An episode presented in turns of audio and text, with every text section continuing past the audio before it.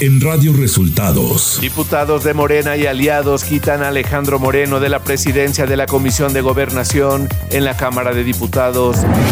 El presidente López Obrador aseguró que sus opositores no podrán detener la construcción del tren Maya. Aprueba el INE financiamiento a partidos políticos por más de 6 mil millones de pesos para 2023. Esto y más en las noticias de hoy. Este es un resumen de noticias de Radio Resultados. Bienvenidos al resumen de noticias de Radio Resultados. Hoy es 11 de agosto y ya estamos listos para informarle Valeria Torices y Luis Ángel Marín. Quédese con nosotros, aquí están las noticias. La mañanera. En la conferencia de prensa de este jueves, el presidente Andrés Manuel López Obrador aseguró que sus opositores no podrán detener la construcción del tren Maya. Entonces, quién sabe con qué van a salir ahora, pero pues no van a poder detenernos. Y es este también legal el que se utilice el amparo y que haya oposición Laura Velázquez, coordinadora nacional de protección civil, dijo en la mañanera que no hay riesgo de colapso en la mina de carbón en la que están atrapados 10 mineros en Sabinas, Coahuila, luego de que se suspendió la fase de buceo para rescatarlos. Eh, jamás se han suspendido las labores y no hay ningún riesgo de colapso, como lo mencionó este medio de comunicación. Velázquez Alzúa previó que este jueves los rescatistas puedan ingresar al pozo 2 de la mina de Sabinas para sacar a los 10 mineros que llevan una semana atrapados. Nosotros eh, esperamos que el día de hoy en el pozo 2, que estamos llegando ya a, niveles en donde pueden entrar los rescatistas, esto nos lo irá indicando la empresa eh, Mimosa y además la Secretaría de la Defensa. El presidente de México aseguró que continúan trabajando de manera coordinada día y noche y sin parar para rescatar a los mineros atrapados. Se estableció un campamento y han estado trabajando de manera coordinada día y noche sin parar porque en efecto a lo mejor lo va a mencionar Laura, yo también lo constaté ayer un periódico, un medio de información habló de que se habían detenido las labores de rescate de muy mala fe. Entonces, este, aclarar eso y y ante el aumento en el precio de la tortilla, el presidente informó que México es autosuficiente en la producción de maíz blanco y anunció que también se logró la autosuficiencia en el frijol. Somos autosuficientes en maíz blanco. Y ayer también recibí el informe de que ya logramos la autosuficiencia en frijol, que esto es importante, son alimentos básicos.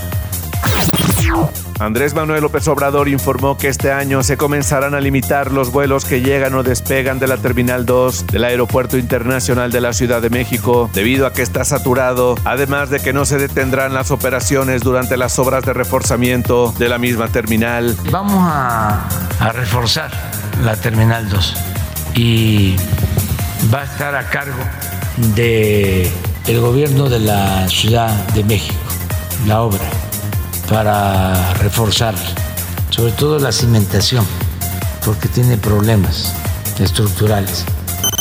Ya también se tomó la decisión de, de limitar el número de vuelos.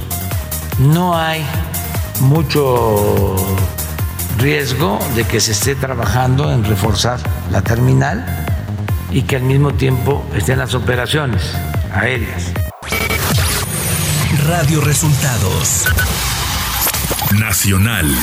La mayoría de Morena y sus aliados el Partido Verde Ecologista de México y Partido del Trabajo quitaron al diputado y dirigente nacional del PRI Alejandro Alito Moreno Cárdenas de la presidencia de la Comisión de Gobernación de la Cámara de Diputados. Con la asistencia y los votos de 21 de los 38 legisladores integrantes, los legisladores de la llamada 4T convocaron este miércoles a sesión de la comisión y nombraron a la diputada secretaria Julieta Ramírez de Morena como presidenta en funciones. Ante esto, el PRI señaló en un comunicado que el diputado federal Alejandro Moreno sigue siendo el presidente de la Comisión de Gobernación de la Cámara de Diputados, ya que ese cargo, por acuerdo de la Junta de Coordinación Política, al conformarse la 65 quinta legislatura, le corresponde a esta bancada y por lo demás, la sesión de esa instancia legislativa llevada a cabo este día fue ilegal, ya que la convocatoria fue rubricada por secretarios cuyos nombramientos no han sido notificados y no se contó con dictámenes previos. El Tribunal Electoral del Poder Judicial de la Federación ordenó devolver a Jaime Bonilla su escaño en el Senado de la República tras una ausencia de dos años en lo que gobernó el estado de Baja California. Por mayoría de votos, la Sala Superior del Tribunal Electoral del Poder Judicial de la Federación aprobó el proyecto del magistrado José Luis Vargas, quien consideró que no hay impedimento legal para que Bonilla recupere escaño en la Cámara Alta.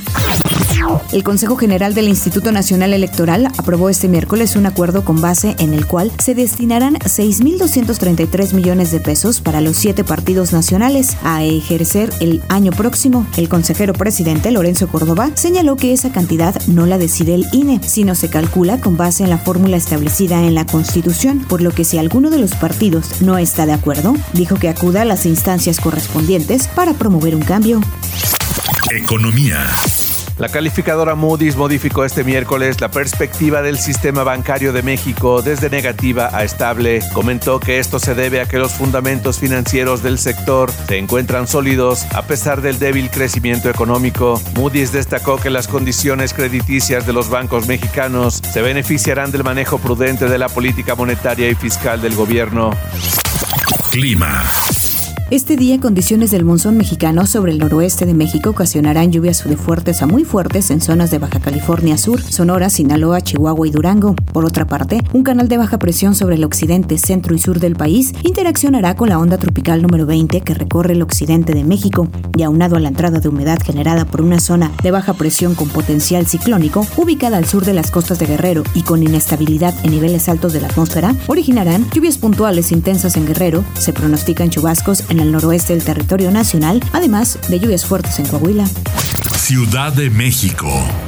La jefa de gobierno de la Ciudad de México, Claudia Sheinbaum, mostró a 21 directoras y representantes estatales del sistema DIF la operación del programa Barrio Adentro, con el que se ha rescatado de la delincuencia a 3.500 jóvenes capitalinos. El programa consiste en que servidores públicos del gobierno tocan casa por casa con el objetivo de atender los problemas que vive cada familia, apoyar a jóvenes con sus estudios a que consigan empleo o sacarlos de situaciones de violencia.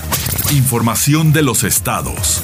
El operativo de fuerzas federales en Ixtlahuacán del Río, Jalisco, que derivó en quema de vehículos y bloqueos este martes, dejó un presunto delincuente muerto, cinco detenidos y varios autos asegurados, informó el gobernador de Jalisco, Enrique Alfaro.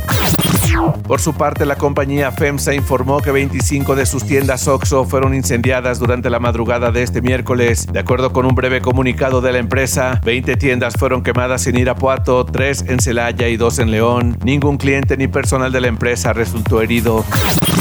El presidente nacional del PRD, Jesús Zambrano Grijalva, anunció a Omar Ortega como coordinador estatal de la Agenda Socialdemócrata con mira a las elecciones del próximo año en el Estado de México y responsable del enlace con las distintas organizaciones y liderazgos en la entidad. Zambrano agregó que el PRD está abierto a una alianza política electoral lo más amplia posible con otros partidos y fuerzas políticas del Estado de México.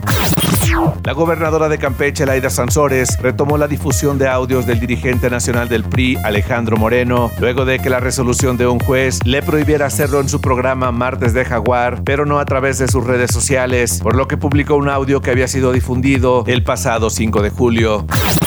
El dueño del helicóptero presuntamente robado de un hangar del aeropuerto de la Ciudad de México el pasado 3 de agosto fue secuestrado en Morelos el 24 de junio en el municipio de Temixco, informó este miércoles el fiscal general del estado de Morelos, Uriel Carmona Gándara. La Comisión Jurisdiccional del Congreso de Chihuahua aprobó este miércoles por unanimidad un dictamen que deja sin efecto el juicio político en contra del exgobernador panista Javier Corral Jurado, por lo que el expediente será archivado. Radio Resultados. Internacional. El exsecretario de Estado de los Estados Unidos, Mike Pompeo, formaba parte de la lista de objetivos en los atentados que planificaban ISIS en Estados Unidos. Según la acusación del Departamento de Justicia dada a conocer este miércoles, Sharam Porsafi, también conocido como Mehid Rezaji, habría intentado asesinar a Bolton en represalia por la muerte del jefe de la Guardia Revolucionaria, Qasem Soleimani, en una operación estadounidense en enero de 2020. Porsafi, de 45 años y originario de Teherán, fue acusado de complot de asesinato ante un tribunal de Washington por planear a finales del 2021 el pago de 300 mil dólares para que asesinos a sueldo mataran a Bolton en el área metropolitana de la capital estadounidense.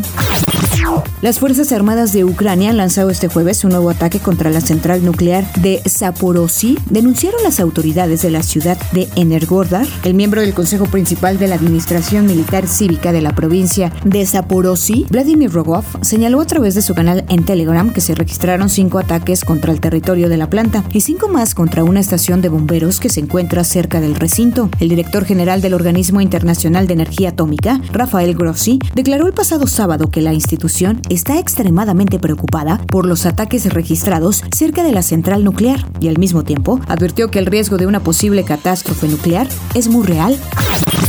El ministro de Relaciones Exteriores de China, Wang Yi, expresó que los políticos de algunos países están siguiendo el ejemplo de Washington respecto de Taiwán y aprovechan la ocasión por interés político propio y para mejorar su desempeño político. Esto sobacará gravemente las bases políticas para las relaciones con China, advirtió Wang. El canciller chino aprovechó para advertir a los independentistas de Taiwán que no juzguen mal la situación y sobreestimen su capacidad tras la visita a la isla de la presidenta de la Cámara de Representantes de Estados Unidos, Nancy Pelosi. Tecnología. De acuerdo a los resultados trimestrales de Disney dados a conocer este miércoles, tiene una suma total de 221.1 millones de suscriptores en todas sus plataformas, Disney Plus, Disney Plus Hotstar, Hulu, además de ESPN Plus, lo que significa que en suma tiene más suscriptores que Netflix, que finalizó el segundo trimestre con 220.7 millones de suscriptores. Espectáculos. De acuerdo al portal de Hollywood Reporter, indica que a pesar de las acusaciones de violencia física, amenazas y abuso por parte del actor Ezra Miller en contra de diversas personas, el estudio Warner no tenía planeado cancelar la película, pero ahora una fuente confiable ha revelado que Discovery sí pediría la cancelación de Flash. De acuerdo con la fuente, antes de tomar la medida extrema de cancelar la cinta, hay otros dos escenarios posibles. El primero es que Ezra Miller busque ayuda profesional y en algún momento ofrezca una entrevista para explicar su comportamiento errático. Con ello, Discovery le permitiría a Warner Bros. formar parte de la promoción de la película, aunque de forma limitada. Y The Flash llegaría a cines como se tiene planeado actualmente. Deportes.